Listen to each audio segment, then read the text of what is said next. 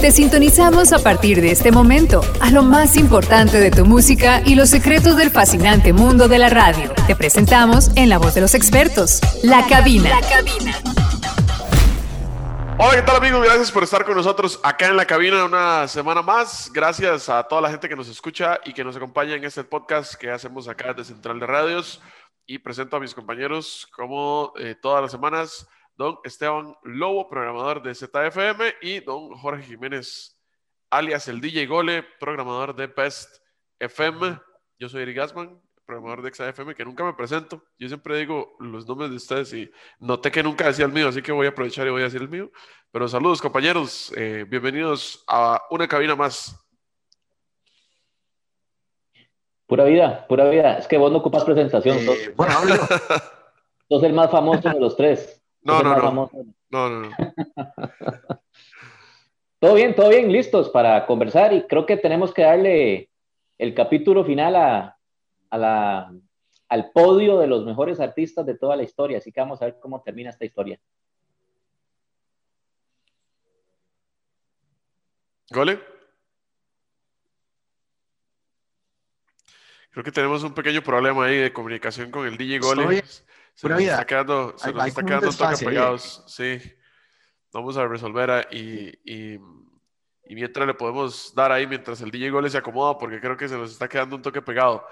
Eh, antes, exactamente, voy a hacer una, recopila una recopilación de lo que ya hemos eh, sacado en esta que sería la tercera parte, ¿verdad? Si nos está escuchando y no ha escuchado las dos partes anteriores, sería bueno que eh, vaya a escuchar eh, parte número uno y parte número dos de lo que son los mejores artistas de cada género. Eh, tenemos, o así fue como lo decidimos, que en el merengue y la bachata. Ahora sí, llególe.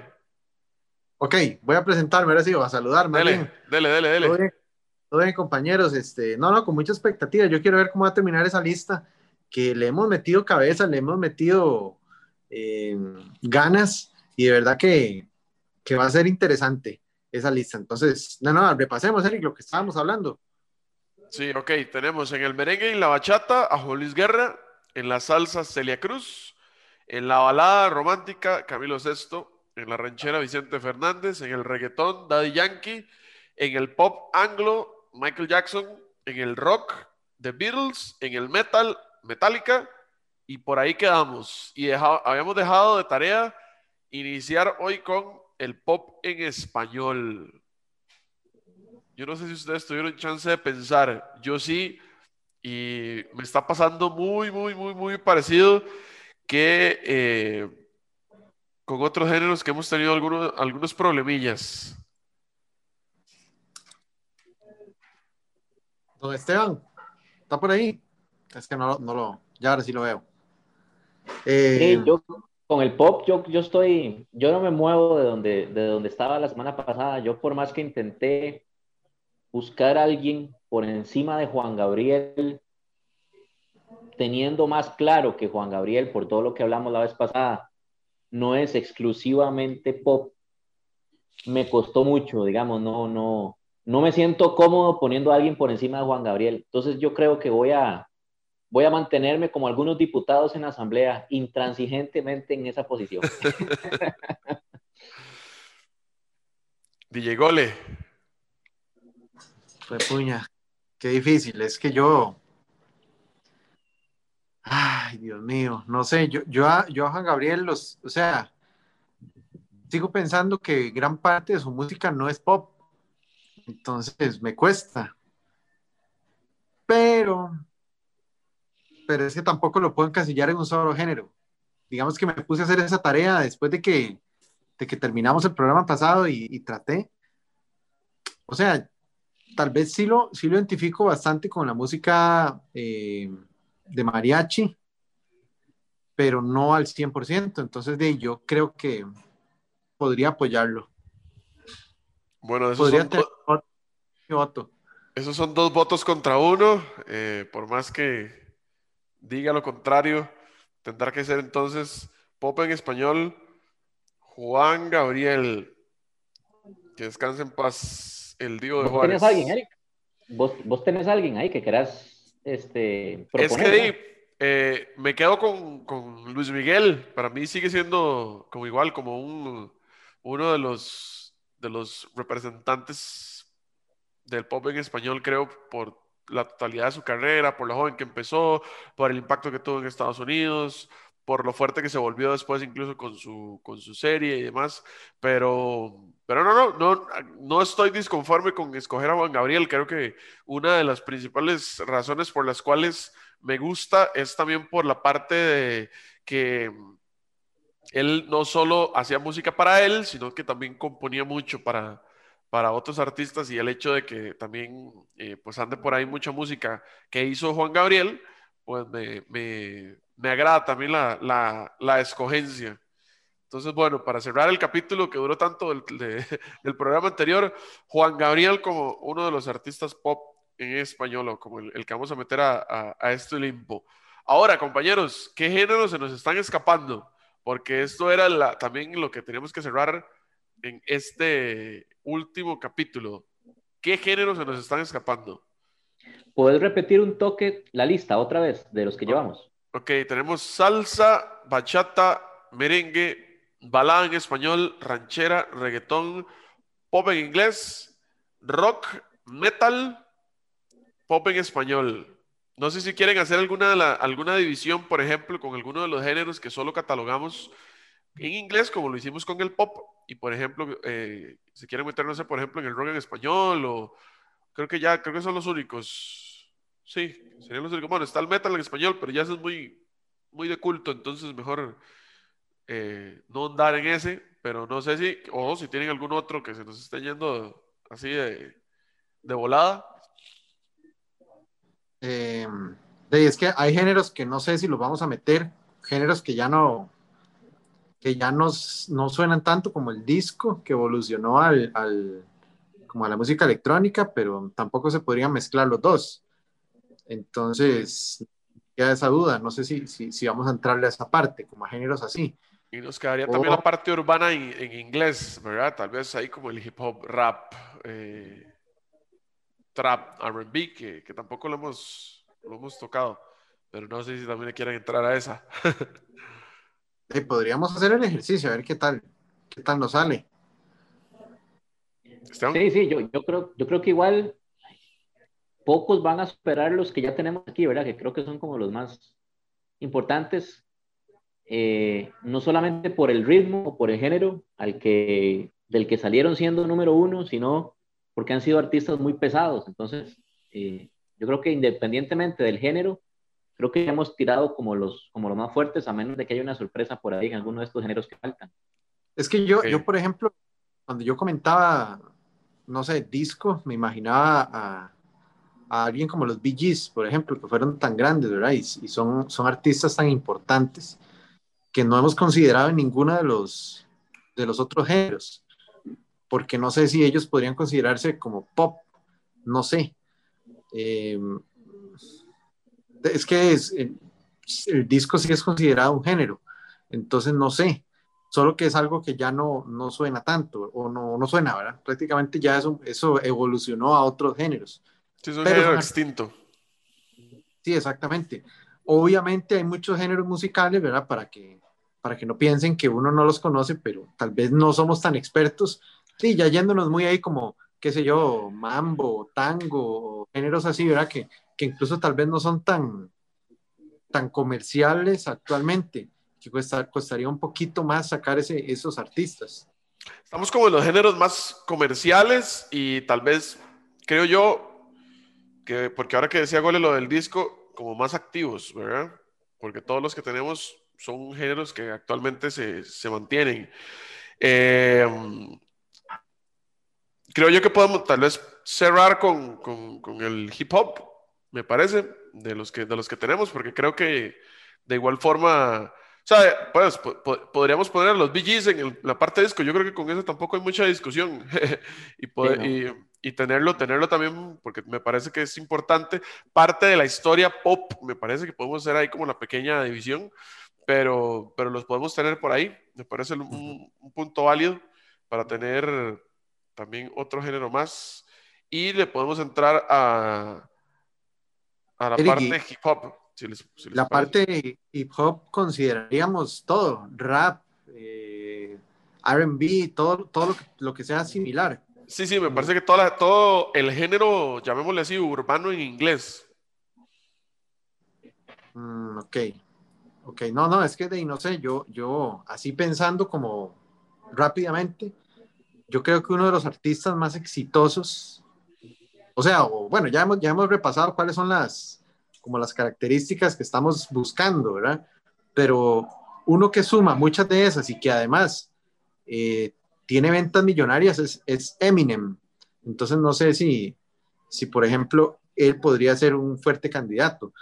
Mm, estoy pensando en algún otro de los que tal vez fueron ya como de los old school, ¿verdad? Pero, pero a veces comercialmente hablando, en cuanto a ventas, no fueron tan, tan grandes, ¿verdad? Entonces, eso es lo que voy a, conforme comencemos a hablar un poco, voy a ir pensando a ver si alguno se me escapa. Hace, hace 15 días en TNT dieron un documental de la vida de Eminem y me llamó mucho la atención cómo en Twitter no fue la tendencia más importante, o sea, no estaba entre las primeras 10 tendencias, digamos, de, de Twitter en ese día, pero sí estaba como entre las 15. Me llamó mucho la atención, empecé a revisar y vi gente de todas las edades tuiteando sobre el especial, sobre el, sobre el documental. Entonces, eso nos habla un poquito de, de, que sí, que es un artista, me parece a mí muy masivo. Yo no, yo no podría entrar a valorar, digamos, si dentro del género es realmente, eh, o, tendrá otros, o habrán otros artistas más fuertes que él, porque no, no soy un conocedor del género, pero sí, sí soy consciente de lo masivo que fue Eminem cuando tuvo un momento muy fuerte, digamos, pegado, y que todavía hoy para que den un documental de él en un canal de cable, ni siquiera es en una, en una plataforma de streaming, y de repente se ponga como, como tendencia en Twitter, me llamó mucho la atención y eso habla que hoy el, el artista jala algo, ¿verdad? Como decimos nosotros, los programadores, jala, jala algo, que es parte de los criterios que hemos hablado, ¿verdad? De artistas que hemos visto o hablamos en capítulos anteriores, muy buenos, muy este, artísticamente eh, extraordinarios, pero que tal vez hoy no signifiquen mucho. Me llamó mucho la atención entonces creo que Eminem sí, sí, eh, aparte de lo masivo que fue y que es, lo, conocido, y además tiene ese elemento que hablábamos eh, extravagante en su vida personal, ¿verdad? También. Ahora, yo, yo tengo, yo tengo una duda aquí.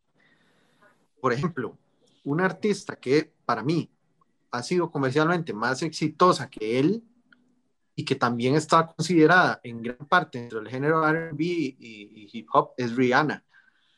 Entonces, pero no, o sea, no es al 100%. Entonces, por eso es que les digo que me genera un poco de dudas, porque ella, la, la mayoría de sus canciones sí son, sí son urbanas, pero no sé si, si se podrían comparar. ¿Qué opina Eric? A ver. Yo creo que Rihanna rosa más con el pop. De hecho, habría que hacer una revisión ahí de, de, por ejemplo, los, los números unos, tal vez. ahí. está, ahí está. ya, ya, ya volví. Ya volví, ya volví. Que me parece que tendríamos que hacer alguna, alguna revisión sobre los números uno, por ejemplo, de, de Rihanna, ¿verdad? Porque creo que la mayoría rosa más con el pop que con lo, que con lo urbano. Yo les, yo les iba a proponer, a ver, yo no soy tampoco tan experto en, en, en, el área rap y en el área hip hop. Eh, tal vez para tener un contexto de cuándo fue, o considero yo que lo veo desde afuera y que nunca he estado como tan, insisto, tan, tan metido como en el, en el, en el área urbana anglo, uno de los momentos más importantes o que, que hace que los ojos de, de, del espectáculo se vuelvan hacia, hacia el rap y el hip hop es con aquella famosa rivalidad que hubo entre el East Coast y el West Coast, que fue casi que protagonizada por Tupac y Notorious B.I.G., que eran casi que dos clanes, ¿verdad? Separados por las costas de Estados Unidos y que luchaban entre sí. De hecho, se habla de que, de hecho, ambos, ambos mueren en circunstancias eh, un poco macabras y se habla de que, de que uno mató al otro, ¿verdad? De los, de los, de los, de los dos clanes, ¿verdad? ahí los ojos del espectáculo se vuelven hacia estas dos estrellas que eran como los representantes más fuertes de, cada bando y se le da una, una notoriedad bastante grande al, al, hip hop. Lo que pasa es que, bueno, la, la carrera de, de, Tupac y, y, de Notorious B.I.G. son muy cortas, tienen, viven más de, de, su etapa de leyenda y de lo que sucede después de la muerte de ellos y eso los engrandece más. Pero hay otro artista que, eh, que voy a tirar como opción, porque igual considero, como, como lo decían ustedes, que Eminem me parece que es uno de los más fuertes, pero bueno, me parece que otro que ha trascendido mucho es Snoop Dogg. Snoop Dogg ha tenido participación con muchos géneros, aparte del, del, del, hip hop. Incluso hace poquito lo podemos escuchar con Banda MS, que es, y es algo muy, muy extraño, ¿verdad? Escuchar un cantante de rap eh, con un, grupo que sea de esta nota norteña, ¿verdad? De Estados, de, perdón, de, de, México. Y Snoop Dogg se vuelve también parte como de la cultura pop, llamémoslo cultura pop, no el género como tal, sino como de, de, de, de toda esta eh, etapa de, la fama estadounidense, porque Snoop Dogg ha estado en películas, normalmente lo invitan como hasta, hasta conductor de, programas de televisión, o sea, ha estado como involucrado en muchísimas, muchísimas, muchísimas cosas a, lo largo de su carrera y también eh, como, como músico y como cantante también ha tenido etapas muy importantes. Tan es así que Snoop Dogg carga con él un estilo de, de hacer hip hop que, que, nadie nunca pudo ni, ni igualar ni tampoco eh, imitar. Entonces también se convierte en un, en un una, parte muy importante y alguien con, con, una relevancia muy fuerte dentro, de, dentro del género urbano estadounidense. Entonces tiro ahí a, a Snoop Dogg también como, como uno de mis gallos de pelea de, de este género. Es que, no, no, de hecho es complicado porque, por ejemplo, un artista de hip hop RB que ha sido súper, súper, súper fuerte en los últimos cinco años, tal vez es Drake pero de, estamos hablando que es un artista que tiene poca trayectoria, entonces, en cuanto a, o sea, comparado con otros, tal vez. Em, hay artistas que, por ejemplo, una, un artista que, igual que Rihanna, ha estado ahí tocando mucho el pop, es Beyoncé, ¿verdad? Que, que también se podría considerar que ella canta RB y ha sido muy exitosa, ¿verdad? Yo, yo las tiro ahí al, como al, las candidatas porque son artistas consideradas dentro de ese género, pero se han salido. Y yo, y yo creo que eso que decía Eric es importante mencionarlo porque tal vez si sus éxitos han sido de otros géneros musicales y no tanto el hip hop, entonces es donde podría empezar uno a dudar de, de incluirla o no en la lista. Hay otros eh, raperos, por ejemplo, que no estamos nombrando, que tienen trayectoria, pero más vez, o sea, como cantante sí la han tenido, pero tal vez su, su, su, su trabajo detrás ha sido muy grande, como Dr. Dre, por ejemplo, o Jay-Z, ¿verdad? Jay-Z, todo el trabajo que ha hecho para descubrir artistas, de la misma Rihanna, ¿verdad? El mismo Kanye West. Ajá, Usher, Usher también tiene una trayectoria bastante grande. Eh, yo, creo que estamos hablando, si, si, nos ponemos a ver, la mayoría son artistas del 95 para acá, porque en realidad este género, si bien en los 80 ya, ya se, se empezaba a ver un poco más, pues los artistas que iniciaron no, no fueron tan masivos, ¿verdad? Como tal vez ya empezó a suceder en, en la segunda etapa de los 90 cuando empezó a tomar más fuerza. Bueno, al inicio de los 90 fue que el rap empezó a crecer más pero incluso son, han sido artistas que tal vez han sido ahí muy, muy pasajeros. Por ejemplo, empezaron en los noventas, a inicios de los noventas, a excepción de Snoop Dogg, y que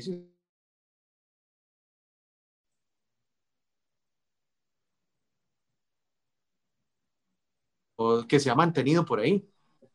Ahora, antes de, antes de escucharlo, nada más como paréntesis, eh, vean que el mismo Eminem, que fue el primero que yo mencioné, le está costando mucho actualmente. O sea, es un artista que, que saca música y ya no, no es igual que hace unos años.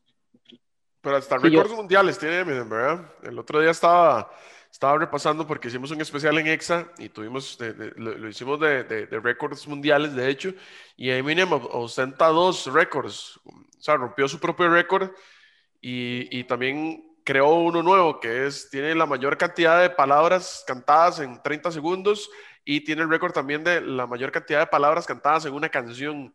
Por, uno es con Rap God y la otra es con eh, Rapzilla, creo que se llama la, la, la, otra canción, o Godzilla, no sé si, creo que es Godzilla, ah. eh, que tiene esos dos récords.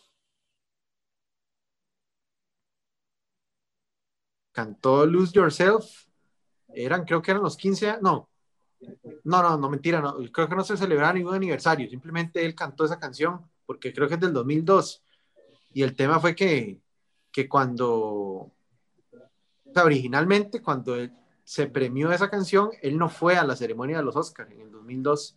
Entonces él este año cantó en vivo y el público de pie, aplaudiéndolo. O sea, ya él sí es considerado, pienso yo, como una, como, como una figura muy respetada dentro del género hip hop.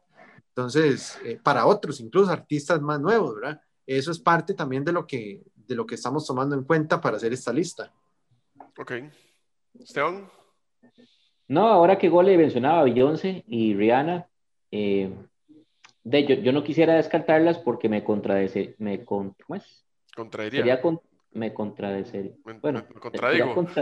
me contradigo. Este, si puse a Juan Gabriel dentro del pop latino como el número uno, no siendo exclusivamente pop, entonces de, tampoco podríamos descartarlas, pero eh, de, escuchándolos a ustedes dos, no, no sé, me da la, la, impresión de que ninguno le llega a Eminem, al menos en lo que representó en su momento, en los, en los records que tiene, y, e insisto en este tema, me parece que es masivo, digamos, un artista masivo. Eh, incluso mucha gente podrá reconocerlo sin haber escuchado una sola canción de él. Y Eminem creo que es un artista que no se ha salido de, de su género. Tal vez, tal vez una Rihanna eh, ha pegado, ahorita que se me ocurre, bueno, en el 2010, 2011 pegó muchas piezas eh, prácticamente electrónicas. Eh, Beyoncé también se ha salido bastante y han sido muy masivas. Pero Eminem, vamos a ver, estoy tratando de acordarme, no sé si Eric me ayuda por ahí, alguna pieza que, que haya sido éxito que no sea hip hop. Tal vez las que ha mezclado, la, las, la Love, Love, eh, Love with the Monster. Es que se llama exactamente esa canción, la que es con Rihanna, precisamente. Que es como una mezcla entre pop y, la parte Monster. rap. Monster. Pero, pero para mí sí sigue manteniendo como, como una canción RB, como una pieza. Es la mezcla, eh, porque digamos, técnicamente la música de esa canción es, es pop. O sea, no, no, no es el típico beat de, de, de, de, hip hop, digamos, que es lo que normalmente él trabaja, eh, porque se hace la mezcla. Pero él, en su participación dentro de la canción, sí es 100% rap, digamos, lo que hace es rapear. Porque, entonces... porque Love the Way You Lie, que fue uno de los mayores éxitos comerciales de Eminem, ¿verdad? Con, con Rihanna, de hecho, también, este, es muy parecida. Es similar. pero se sigue sintiendo, yo lo sigo sintiendo como un rap, como un hip hop. Sí, sí, la, parte de él sigue siendo totalmente rap, o sea, ahí no hay discusión. Él no, él no, de hecho Eminem no canta, es que también eso yo creo que también va por ese lado, ¿verdad? Porque Eminem no entona, no, no, no, no, no le conocemos esa faceta. Entonces, tiene que dedicarse sí o sí al, al hip hop, ¿verdad? Es que un artista, por ejemplo, que es para mí es pura, pura de RB, es Alicia Keys. Entonces, no puede como comparar por ahí por dónde anda esa nota de R&B y usted escucha una pieza como, eh, ¿cómo se llama? La que hizo Alicia Keys con, con Jay-Z, se me fue el nombre ahorita. Eh, es Empire State of Mind. Esa pieza es parecida a Love the Way You Lie, como en, el beat o así. Entonces, siento que sí se mantiene. O sea, a lo que ves que Eminem se ha salido, pero no radicalmente. O sea, no, no, no, no ha cantado un reggaetón, no ha cantado, no se ha metido a hacer una pieza electrónica. Siempre incluso vean que, que nos deja ahí la duda, un toque de que se siguen manteniendo. Entonces eso es importante para alguien, para un artista que esté dentro de este top. Ok. Entonces tenemos a Eminem. Creo que no hay discusión, ¿verdad? Eh, a ver, tenemos. ¿Qué pasa, con, el rock en español? Eh, ¿ah? si, quiere, si quiere, le podemos entrar al rock en español. Es que, ¿sabe, ¿sabe por qué sí pienso que hay que meterlo? Porque si lo ponemos a pelear contra el rock en general, se van a ver opacados por la parte, para mí, ¿verdad? Por la parte comercial. O sea, no, de, no, no, han sido tan, tan, tan, tan masivos como otros artistas. Y, no, y a ver, nosotros estamos apoyando mucho también esto de nuestro lado, ¿verdad? Porque lo estamos haciendo, obviamente, lo que afecta a, Latinoamérica y lo que afecta a Costa Rica en este caso. Ah, obviamente no nos pues estamos metiendo ni con el, por ejemplo, el country es un género increíblemente grande en Estados Unidos y es masivo y vende millones y hay artistas famosísimos que hasta suenan, suenan aquí y aquí no es el country una música que, que tengamos tan, tan popular, pero no nos estamos metiendo en eso porque no es algo que afecte directamente a la música aquí en nuestro país. El rock en español sí, sí creo que sí tuvo un impacto fuerte en, en, en, varias etapas de la, de la, de la música de, de, hace algunos años. Yo ya tengo mis tres gallos. No sé si ustedes no sé si ustedes eh, le, entran de una vez. Bueno, voy a, voy a tirarlos yo. Sin ningún orden eh, específico van, van así y lo discutimos. Héroes del Silencio, Soda Stereo, Maná. Maná es como el Mark Anthony de la salsa. Correcto, pero hay que meterlo ahí. Me parece que hay que meterlo ahí. Y ahí es donde va. Ahí es donde va. Ahí es donde encaja. Pues puña. Es que, ¿sabe por qué ¿Sabes qué es duro? Perdón, Esteban, nada más voy a decir rápido. Dale, dale, dale. Que Maná, Maná yo, yo siempre lo he considerado como de los, de los grupos de rock en español más fuertes, pero cuando uno dice eso, le caen encima, ¿verdad? no puede decir uno que Maná es rock en español, pero es que sí, sí lo es. Bueno, si no, entonces que sería pop, tal vez, digamos. Pero, pero es que ellos, yo, yo siento que el 85-90% de su música es rock. Si han hecho otros géneros, como un par de bachatas ahí que han hecho, tal vez, son pocas. Eso era. Hay algunos otros, ¿verdad? Pero, pero dale, Esteban, antes de, antes de tirarla. Los, los gallos míos, coincido con Héroes, coincido con Soda, y yo mando a pelear ahí a Miguel Mateos por todo lo que significó Miguel Matos. No sé si es el número uno, pero creo que debería estar ahí en un sitio importante. Si bien es cierto, tenía como una rayita, tenía como una, como una línea muy pequeña que lo, que lo dividía del pop, pero Miguel Mateos tenía el look rockero, eh, sus shows eran eh, de muy con ese feeling, aunque cantaba baladas en algún momento del show, lo hacía de forma muy, con un look muy rockero, digamos, y, y yo recuerdo, bueno, yo, yo, yo era un niño en la época en la que Miguel Mateos, su época de gloria, pero sí recuerdo a mi hermana, eh, mi hermana que es mayor, eh, que tenía todos los cassettes de Miguel Mateos, entonces yo crecí escuchándolo y yo puedo imaginarme un poco, no solo en Argentina, sino aquí en Costa Rica, que sí fue un artista que pegó mucho, mucho. Yo pongo a Miguel Mateos ahí. Repito, si tuviera que escoger uno de los tres, me quedo con Soda. Por todo lo que hemos hablado de otros artistas, digamos. Si, estamos, si dijimos que los Beatles eran los más importantes en el rock inglés, de no sé, guardando las distancias y todo, pero creo que de alguien que comparta podio con Michael Jackson, con Beatles, con Celia, con Michael Jackson, con Bee fue puña, qué difícil, pero entonces creo que por el glamour de la banda, por lo masivos que fueron, porque fueron reconocidos en todo el orbe, me quedo con Soda Stereo. Yo, yo incluso iba, iba a meter un par más ahí como para que estuvieran considerados, porque yo creo que también son importantes, como los hombres G, por ejemplo, que se mantienen activos todavía. Es que eso ya comentado, de hecho, sí. Eh, Eric, no, que yo iba a comentar que hay, artistas que creo que, que, son importantes del género, rock en español, no sé, La Ley, Café Tacuba, eh, pero tan grandes, O sea, que hayan logrado, es que, no sé, es, difícil. Yo, yo a veces siento que hay mucho artista de rock en español que está como muy parecido en cuanto a, o sea, si tiramos varios, lo siento muy parecidos. Que se haya salido de la caja por, por, muchas cosas que han logrado, ahí es donde yo creo que, que, que no son muchos. Y coincido, por ejemplo, con un Soda Stereo.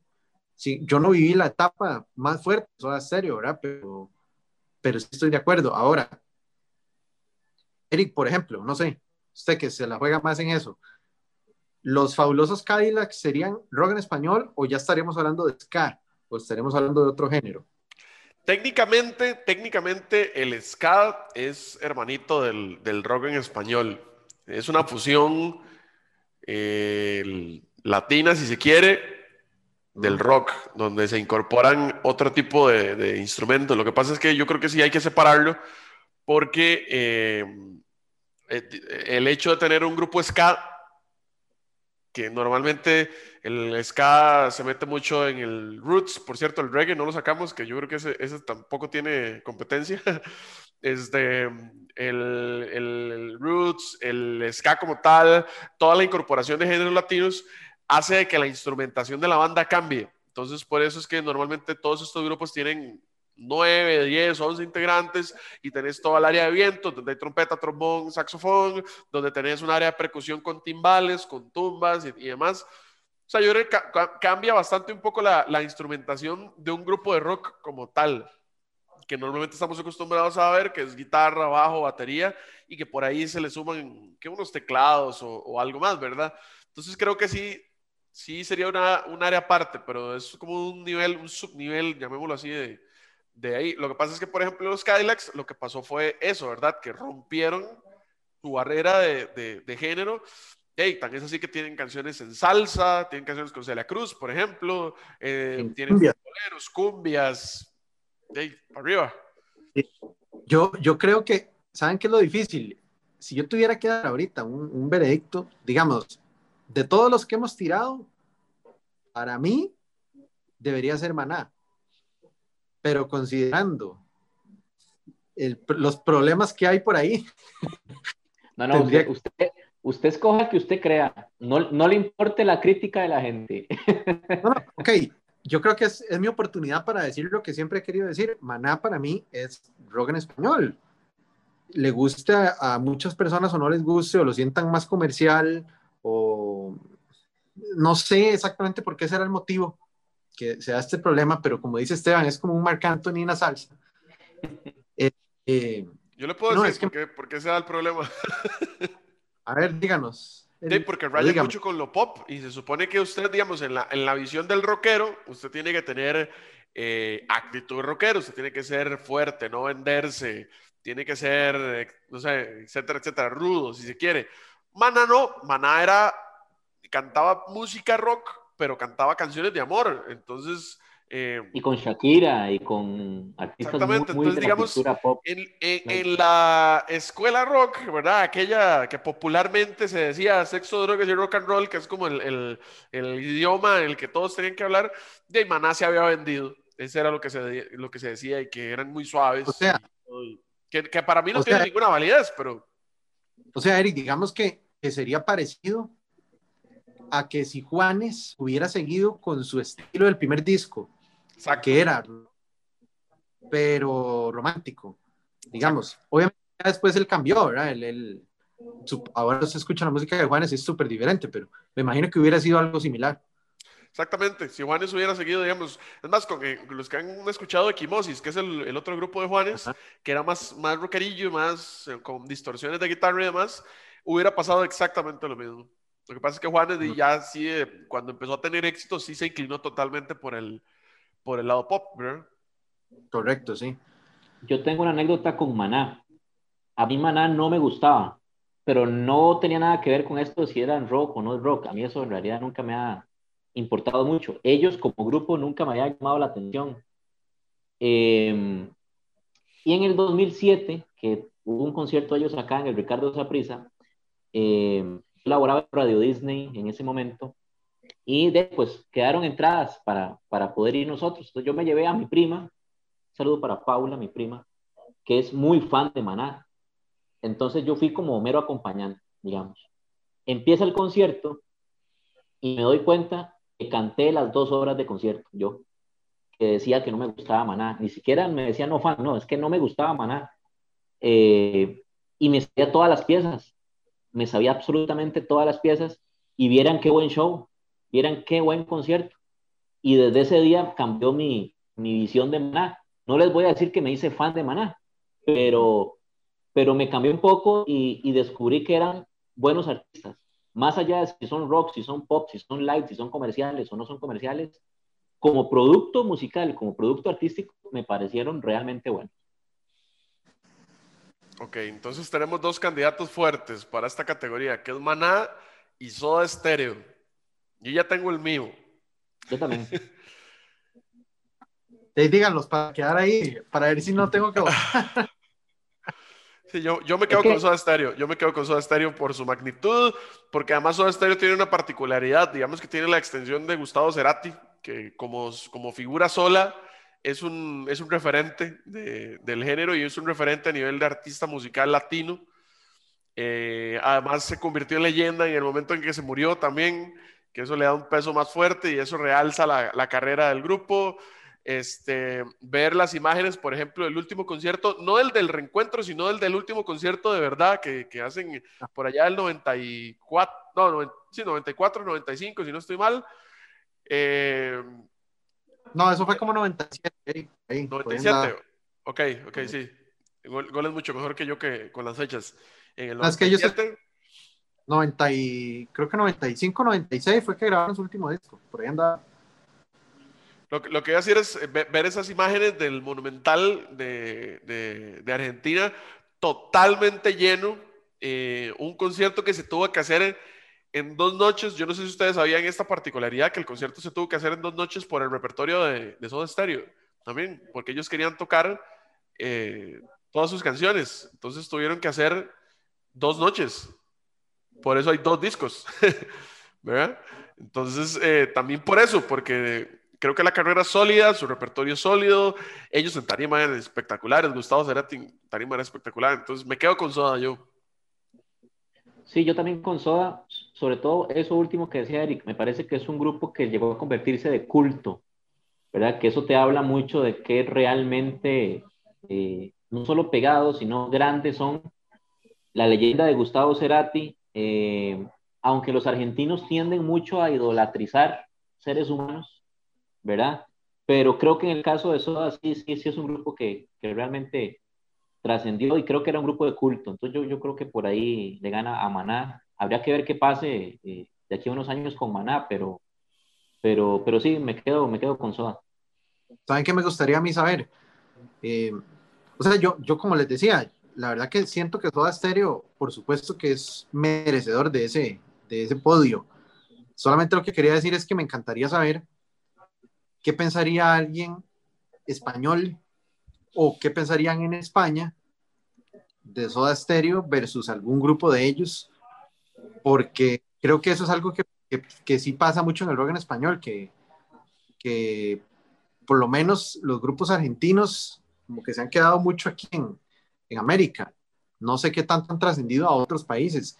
O sea, yo sé que Soda Stereo ha sido muy grande, pero como también los españoles defienden tanto lo suyo y han, han habido grupos tan buenos y tan importantes de rock en español, sería interesante saber ese, ese tema, pero bueno, no, nosotros creo que no lo vamos a poder resolver. Yo creo que tal vez eh, a, esa, a esa pregunta podría ser una respuesta. Ustedes se acuerdan que el Circo del Sol en algún momento hizo un show basado en la música de eh, Soda. Ajá. Eh, bueno, creo que eso tal vez pueda hablar un poco de que sí, de que de repente, de, para que el Circo del Sol le haga un show, ¿verdad? Eh, tan famoso, tan glamuroso, tan conocido mundialmente, no solo en América, sino en otros continentes, de, habla de que tal vez sí cruzaron el charco. Ahora, como, como termómetro de saber cuándo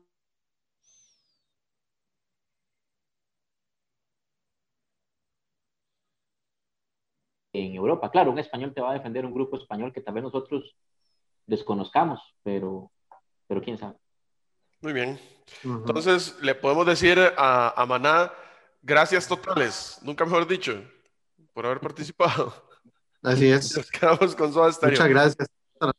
antes de hacer la dinámica final, que creo que por ahí estamos llegando, bueno, y, lo que hemos dicho, yo también voy a apuntar por acá al, al, reggae, ¿verdad? Que creo que tenemos a Bob Marley que no puede quedarse por fuera de, de este Olimpo eh, por, su, por, su, por su gran trayectoria y que creo que se merece estar por ahí quiero que hagamos una categoría especial que realmente no va a poder competir jamás con, el calibre de estos artistas, pero bueno, estamos en nuestro país, ¿verdad? Entonces, si tuviéramos que sacar ahí el mejor artista, el mejor representante, independientemente de su género, y tuviéramos que ir a decirle al mundo, ok,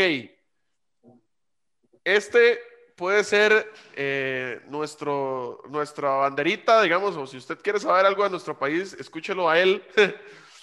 eh, ¿A quién? Y, mae. Esa sería mi respuesta. Y, mae. Yo tengo a uno, pero me lo voy a guardar al final. quiero, quiero escucharlos a ustedes. Yo tengo a uno, pero quiero escucharlos a ustedes. ¿Saben qué es lo difícil de esto? De, bueno, para mí, número uno, el hecho de, es que lo que Eric comentaba, como que uno pudiera sacar ahorita y decir, vean, esto, esto es como lo mejor de nuestro país, por el hecho de, de cómo cambian los, la música, ¿verdad? Con el tiempo. Pero de ahí es que una de las bandas o una de las agrupaciones con más trayectoria, por ejemplo, es Los Ixos, súper representante de la música criolla, digamos, nacional, ¿verdad? Eh, ya no sacan nada desde hace un montón de tiempo, pero de, de, de las demás trayectoria son ellos. Lo que pasa, Eric, es que qué complicado no poder mezclar géneros. Es que eso está difícil. Porque es que no, no, no, sé, yo, podría pensar que... no, eh, perdón, perdón. No, no, no, no. Por el hecho de que, perdón, qué complicado mezclar géneros, era más bien. Porque de, de, cada género podríamos sacar uno. Eric, perdón, vos, vos tenés ahí los criterios originales que usamos para escoger a los demás artistas. Sí, se los leo por acá. Puesta en escena, el mercadeo, la voz o el talento como tal, como, como artistas, como intérpretes, su fama, la trayectoria que tuvieron o que tienen y eh, el que le restaba un punto al resto, que era toda la parte de la integridad, vida personal y, y, demás. Yo les voy a dar algunos, algunos datos. Por ejemplo, si nos queremos apoyar en la parte de artistas que hayan salido de nuestro país y que hagan carrera fuera o que hayan tenido eh, carrera fuera, les puedo mencionar un montón de artistas que han ido a tocar afuera. Les puedo mencionar a Mecatelio, por ejemplo, que fue a tocar a Europa. Banton y Toledo normalmente van al continente americano y a, Europa también. Eh, perdón, al país de Estados Unidos y a, Europa también. Eh, podemos recordar a la banda que en un trabajo que aquí el Gol y yo hicimos hace algunos años, nos dimos cuenta de que la banda había hecho gira por todo Centroamérica y toda la costa este de Estados Unidos, que tiene la canción más vendida de la historia de nuestro país. Eh, evidentemente el caso de Debbie Noah, que creo que actualmente es como nuestra mejor representante. Eh, hoy precisamente estaba viendo con Gole una artista que se llama Mishkat, que si no la conocen se la recomiendo, que ya tiene canciones con artistas eh, sonados y pegados como de La Gueto y, Sofía Reyes, acaba de sacar una canción con ellos. Hay, pero Editus. cientos de artistas. Editus que tiene Grammys también. Hay cientos de artistas, ¿verdad? Que tienen eh, mucha trayectoria internacional. También podríamos hablar de lo que esos artistas han hecho aquí. Gente que se ha convertido en leyenda en nuestro país, pero que tal vez no le ha ido también afuera. Podemos hablar de José Campani, podemos hablar de Sweet Doble, podemos hablar incluso de los artistas más eh, de, otros géneros, tipo Maña, Calle 8. O sea, hay podemos tirar mucho, pero yo tengo un criterio, si tuviéramos que sacar algo de, de nuestro país, yo tengo un criterio que difícilmente alguien más va a romper, y es un artista, una agrupación que llenó el Estadio Nacional, el nuevo Estadio Nacional, y eso creo que difícilmente algunos otros artistas lo han hecho, y fue Malpaís. Malpaís tiene ese distintivo. El país también tocó afuera, ¿verdad? Y tiene una carrera que me parece muy buena y cuenta creo que con también ese detalle de eh, la leyenda de la muerte de, Fidel Gamboa. No sé si sea el más gustado, no sé si sea el, el que, el que podría eh, decir la mayoría. Yo lo pongo ahí porque tiene ese distintivo y porque Malpaís también tiene con una peculiaridad, que era lo que decía ahora Gole. Usted iba o va, de, todavía cuando se hacen a conciertos de Malpaís, y usted ve ahí a chiquitos de 8, 9, 10 años y ve a señores de 50, 60 años. ¿Sabe qué es lo que, Eric, lo que a mí me parece súper curioso de Malpaís? Bueno, no solo a mí, yo creo que usted se acuerda cuando hicimos el, programa especial que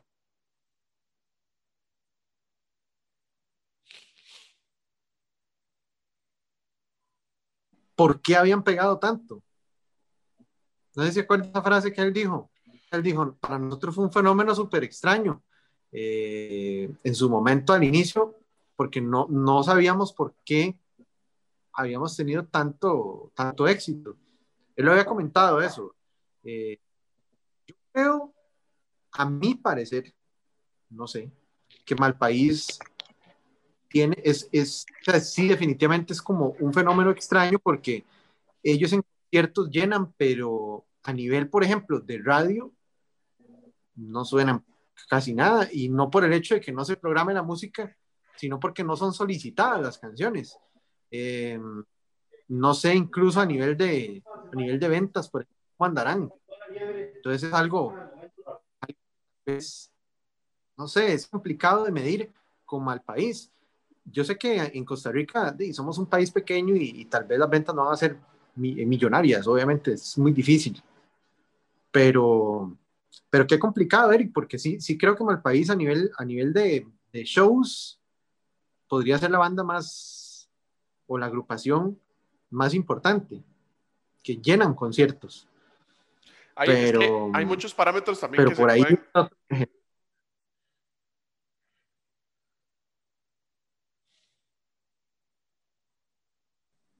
Esteban no está, entonces me dejaron solo a mí. Ah, bueno, ahí está Eric de nuevo. Ya volví, ya volví, perdón. Está un poco inestable el internet por este lado.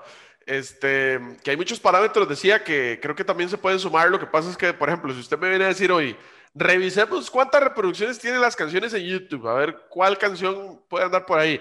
Dice, si hacemos eso, tenemos que meter a Ganosa Vive, Que ya tiene dos millones de reproducciones en un video, Entonces, yo no sé si se quieren arriesgar a cruzar esa barrera. Yo lo trato de hacer porque yo creo que los parámetros más eh, tangibles, si se quiere, aparte de las ventas, que ahora es muy complicado eh, medirlo porque obviamente ya el, el negocio cambió yo creo que es o los shows o lo que esa persona o lo, que esas, este, lo que esos artistas han hecho, ¿verdad? Em, creo que podría ser una, forma de medir, por lo menos aquí en nuestro país, porque nosotros podemos hablar, por ejemplo, de lo que ha hecho Debbie Nova, pero Debbie Nova no lo ha hecho acá. Y, y de hecho, Debbie Nova actualmente, a pesar de que gana Grammys, a pesar de que eh, creo que muchos nos sentimos orgullosos de lo que está haciendo. A nivel comercial de Vinoa todavía no es un artista tan, tan fuerte, ¿verdad? Que por ahí saca una canción que le suena, pero no tiene ese impacto que, que yo creo que a, muchos de nosotros nos gustaría y que compitiera con los artistas que están en su categoría eh, actualmente, digamos, que, que, pues que la gente no hiciera una división y dijera, ah, es que Debbie no estica, ¿no? Sino que, que lo solicitan igual a como solicitan el resto de, artistas. Entonces, Eric, que, no, no, es que quería hacer una, una pregunta. ¿Qué, qué, qué pasa con, con, las bandas o agrupaciones con tantos años como los Ixos que mencionaba, o Marfil, por ejemplo, que tienen tantísimos años, que han pegado muchas canciones? Lo que pasa es que, eh, estamos hablando, no sé, los Ixos tienen 50, 50 años de trayectoria. Marfil andará por sus 45, no, no, no, no lo sé exactamente pero es claro que una trayectoria tan larga ya al final no va a ser exactamente igual que al inicio, ¿verdad? Y no sé, una de Nova podrá tener 15 años de trayectoria, tal vez. Este, un mal país inició que en el 2001, por ahí, no sé, mal país. Sí, por eh, más o menos. Un poquito antes, porque ellos ya tocaban desde antes, pero por ahí, digamos. Porque, por ejemplo, es que por eso le digo que es complicado, porque una banda como Marfil casi todo el mundo la puede reconocer aquí en Costa Rica. Usted le dice, ¿ha escuchado Sacabum? Claro. Un leñazo, bueno, Esteban lo sabe también, y no solo esa, ¿verdad? En los 80 sacaron otras.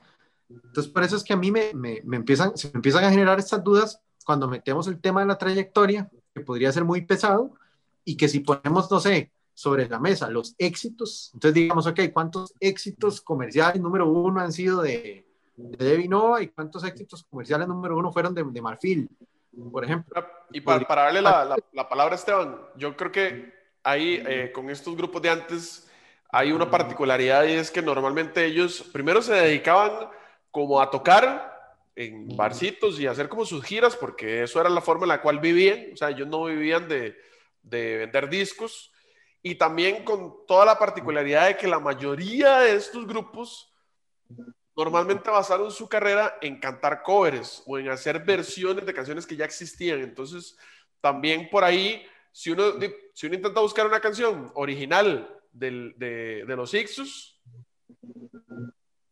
usted, usted, me dice violencia, violencia no es de los Ixus. Si usted me dice si te vas, si te vas no es de los Ixus. O sea, y, son sus canciones más conocidas. Entonces, ahí entramos en un pequeño problema, digamos, buscando ese tipo de, de, como de trayectoria musical y, de, de, todo lo que hayan hecho. ¿Que son las versiones de ellos las que pegaron? Sí, en esa parte estamos de acuerdo. Pero, digamos, como ellos basaban su música tanto en covers, yo creo que puede, podemos entrar también en esa discusión. Sí, Nada más, igual, para darle la palabra a Esteban. Sí, e, es cierto, Eric, solo que obviamente es un fenómeno que no solo con ellos pasa, ¿verdad? Hay muchos artistas internacionales, hasta los mismos Beatles, pegaban piezas que eran covers, ¿verdad? Entonces, obviamente era el 1% de su, de su música, pero a lo que voy es que sí sucedía. Ahora, hay otros artistas que no lo hacían del todo, ¿verdad?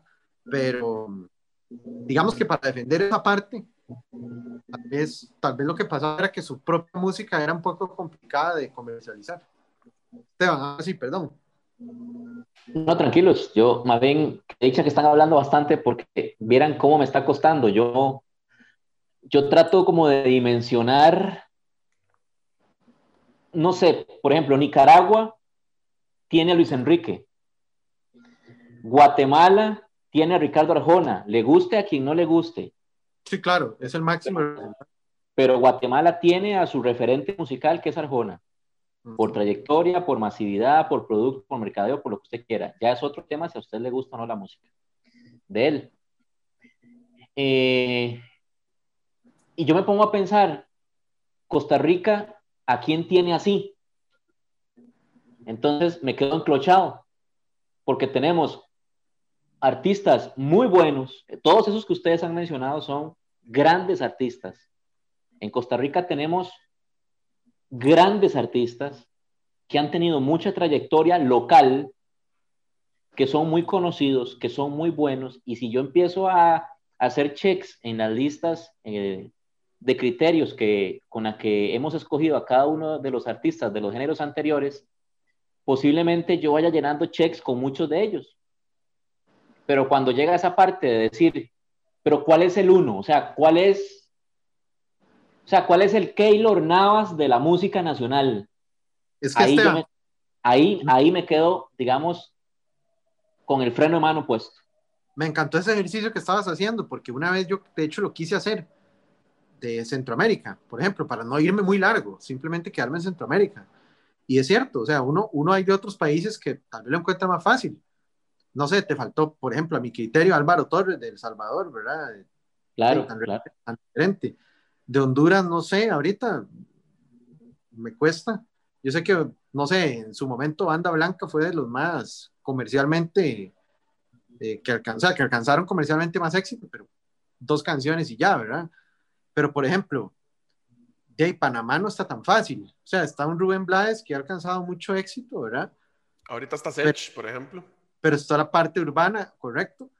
Está la parte urbana con artistas que tuvieron mucha, mucha trayectoria. Entonces, Panamá es complicado. Yo no sé si podríamos decir que, que por ahí tal vez Costa Rica está similar, porque, porque han sido, o sea, yo, yo no siento que nosotros tengamos un artista como, como Arjona que la rompiera tanto como en Guatemala, ¿verdad? Como fue así, o como un Luis Enrique, como comentabas vos, ¿verdad?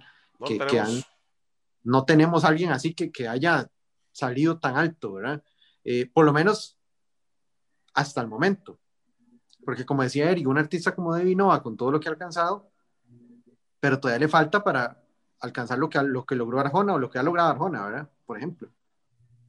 Sí, ahí se te entra la, la, gran, la gran duda, porque, digamos, si yo repaso, yo digo, ok, Debbie Noah, la banda, los ajenos, yo los metería en, en, en la época contemporánea. Editus, para mí Editus es extraordinario, digamos. O sea, ese disco de Editus, por ejemplo, con Rubén Blades, es un discazo. Sea, eso es una, esa, esa es una joyita nacional eh, que creo que todos deberíamos tener en nuestra colección privada. Es realmente espectacular. José Camani, Malpaís. O sea, son artistas buenísimos todos, buenísimos. Y, y, y si empezamos a indagar en cada género, vamos a encontrar muy buenos artistas, muy buenas producciones, hasta premiados con Grammys. Pero si la pregunta concreta es, ¿cuál es el uno? O sea, ¿cuál es el mejor grupo o solista? Yo me quedo patinando. O sea, tendría que escoger uno por obligación, porque hay que tirar un nombre, pero no estoy convencido de que haya uno por encima del resto. O sea, creo que hay muchos buenos, hay muchos extraordinarios, pero no hay uno por encima de todos. No sé si me explico. Sí. sí. Yo, yo ese ejercicio lo he hecho muchas veces y la verdad no, no. O sea, Costa Rica, Costa Rica tiene el gran problema de que cada vez que un artista empieza a tener éxito, el resto de los artistas y, mucha gente también del público le corta los pies y le baja el piso. Eso ha sido histórico. Normalmente eso pasa. Eh, y eso ha hecho de que mm, cambie la percepción. Les voy a poner muchos, o les puedo poner muchos ejemplos eh, contemporáneos de, artistas que sé que les pasó así. Uno de ellos es Percance, lo conozco de, o sea, propia voz de ellos, de los, de los de los artistas. Cuando, por ejemplo, era todavía un poquito más fuerte el tema rock, a Percance se le dejaba de contratar porque ellos eran los pipis de, de, la música ska. Y entonces ellos no, porque, porque no, mejor contratar a grupos que nadie conociera, literal, así como les estoy diciendo, eh, ha sucedido. Entonces, nosotros tenemos ese, ese problema. Debbie no lo ha hecho bien porque no, no ha hecho carrera aquí. Esa es la gran diferencia. Por eso yo creo que ella le ha ido mejor que el resto porque ella no se quedó aquí, ella se fue para Estados Unidos y hizo su carrera afuera. Eh, y creo que ha alcanzado cosas muy interesantes. Lo que pasa es que a nivel comercial le ha faltado un poco. O sea, no ha, no ha tocado, no ha tocado el cielo todavía. Le falta un Eso del apoyo es tan cierto, es tan cierto, porque Debbie Nova, con lo que ha trabajado y ha, y ha alcanzado con, con su música, es de que ella viniera aquí y se le hiciera un recibimiento como, como se lo merece. O sea, qué sé yo, este, que, que lograra llenar un concierto eh, y, y vea, vea lo, lo, no sé, lo, lo, lo, irónico de esto. Yo, yo le apuesto que Debbie Nova, si hace un concierto ahorita aquí, difícilmente lo va a llenar. Y hay gente que, que o sea, me, refiero a un estadio nacional, ¿verdad? Me refiero a, a, algo muy masivo. Y pasa muchas veces eso, que yo siempre también lo he criticado mucho, y aprovecho para decirlo igual, el apoyo. Es muy complicado aquí en, en Costa Rica el apoyo. Eh, no sé, no sé por qué, por qué sucede eso, pero creo que en otros países eso es lo que ha pasado y por eso hay figuras que han sobresalido tanto. Es que yo creo que esa es la palabra clave, Gole, figuras.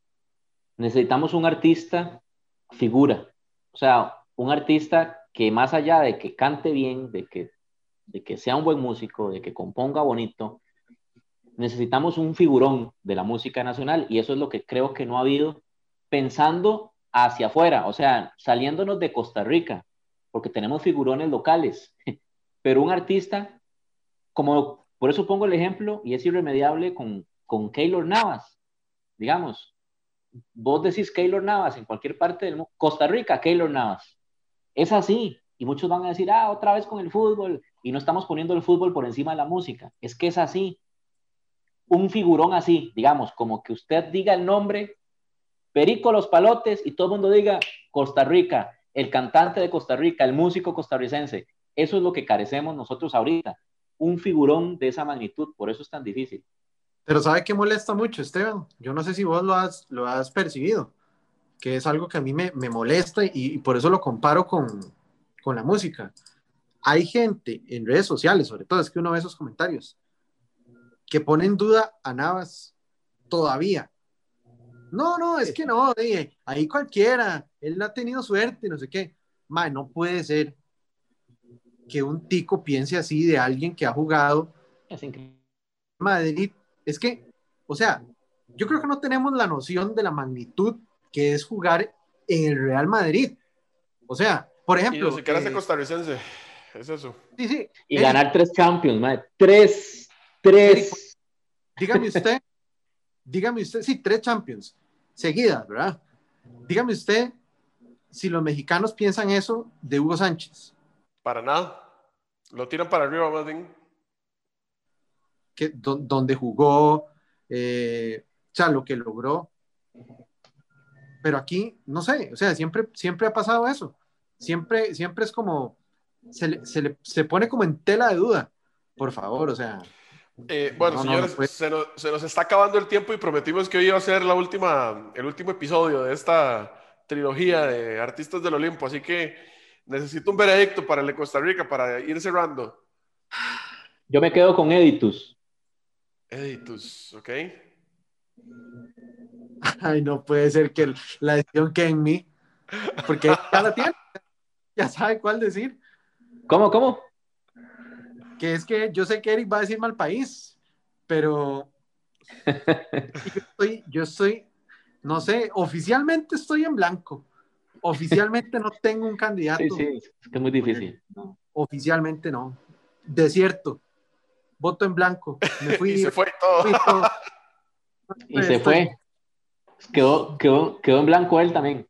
Bueno, vamos, voy a. Voy a, ah, pero yo puedo, yo, yo puedo ceder mi voto hacia Malpaís sin ningún problema. Ok. Entonces, debido a esta situación, creo que debemos eh, rendirle un pequeño tributo y mandarle un gran saludo a Tapado Vargas, que está en los dos, ¿verdad? Tanto en Egiptus como en Malpaís.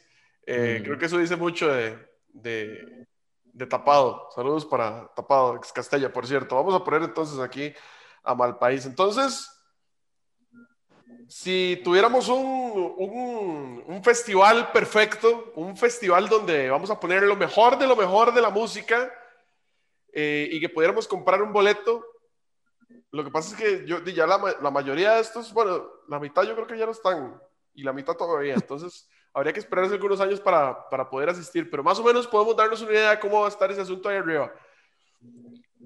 Juan Luis Guerra podría estar tocando por ahí sus, sus éxitos y tener a Celia Cruz también con su salsa, a Camilo Sesto, a Vicente Fernández, a Eddie Yankee, a Michael Jackson, a los Beatles, a Metallica, a Juan Gabriel. Qué raro poner a Juan Gabriel después de tener a Eminem, ¿verdad? Como que rompe un toque ahí. Entre, Metallica y Eminem. Sí. Y después Soda Stereo, los Bee Bob Marley y como el concierto era en Costa Rica, el que abriera mal país. Muy, feo, sí. Pues cierra, que cierra. O alguno de los dos. Por lo menos el estadio de Solina va a estar lleno. Bueno, por ahí anda más o menos. Podemos, para terminar, que cada uno escoja el uno de todos estos dioses del Olimpo, escoger uno. ¿Se vale? Sí, sí, sí. Ok, yo ya lo dije, Michael Jackson, hace dos semanas. También. Yo es una respuesta de goles, sí. Michael Jackson. ¿Sí? ¿Sí? No hay cómo, no hay cómo. Yo creo que Michael Jackson está una grada por encima de todos. Eh, no, hay cómo, no hay cómo refutar eso. Michael Jackson, Michael Jackson tiene que cerrar este festival. Michael Jackson y yo creo que de segundo lugar los, los Beatles, así de pegadito. Sí, sí, sí. Por ahí, yo pondría a Bob, yo pondría a Bob Marley de segundo. Y de tercero los Beatles. Y de tercero los Beatles. Yo en esa, en esa bronca no me voy a meter. bueno, eh, gracias eh, por acompañarnos. Espero que esta trilogía les haya, les haya gustado. Lo intentamos hacer de la mejor forma. Eh, si ustedes tienen sus candidatos, nos lo pueden dejar en la caja de comentarios de los videos en YouTube. Recuerden que pueden ver esta versión en video en YouTube, en el canal de CDR Canal 2. Pueden poner la cabina y ponen CDR Canal 2, ellos van a tirar todos los episodios. Y eh, si nos están viendo en YouTube, también tenemos nuestra versión en audio en todas las plataformas eh, de reproducción, las más populares, Apple Podcasts, Spotify, Google Podcasts y demás. También por ahí nos pueden eh, escuchar. Y de una vez les adelanto, señores, ya tenemos tema para la próxima semana. va a ir un poco ligado a, esto que, que, estuvimos hablando de una de las categorías que tuvimos y me voy a aprovechar de toda la polémica, de toda la polémica que se generó con el fallecimiento del astro brasileño Diego Armando Maradona para que toquemos un tema muy interesante el próximo eh, podcast acá en la cabina para que se vayan eh, preparando. Yo creo que no tengo que decirles, pues ya, ustedes más o menos saben por dónde va el eh, asunto. gracias, Esteban. Muchas gracias. Pura vida. DJ Gole también. Pura vida, Eric. Pura vida, Esteban. estoy, estoy, estoy contento con, esa, con ese Olimpo. Sí, yo no, yo no me quejo, la verdad. Nos escuchamos la próxima semana. Que la pasen bien. Yo soy Eric Asman. Chao. Ya te diste cuenta de lo más relevante de la música y la radio. Hasta nuestra próxima cita en La Cabina. La Cabina.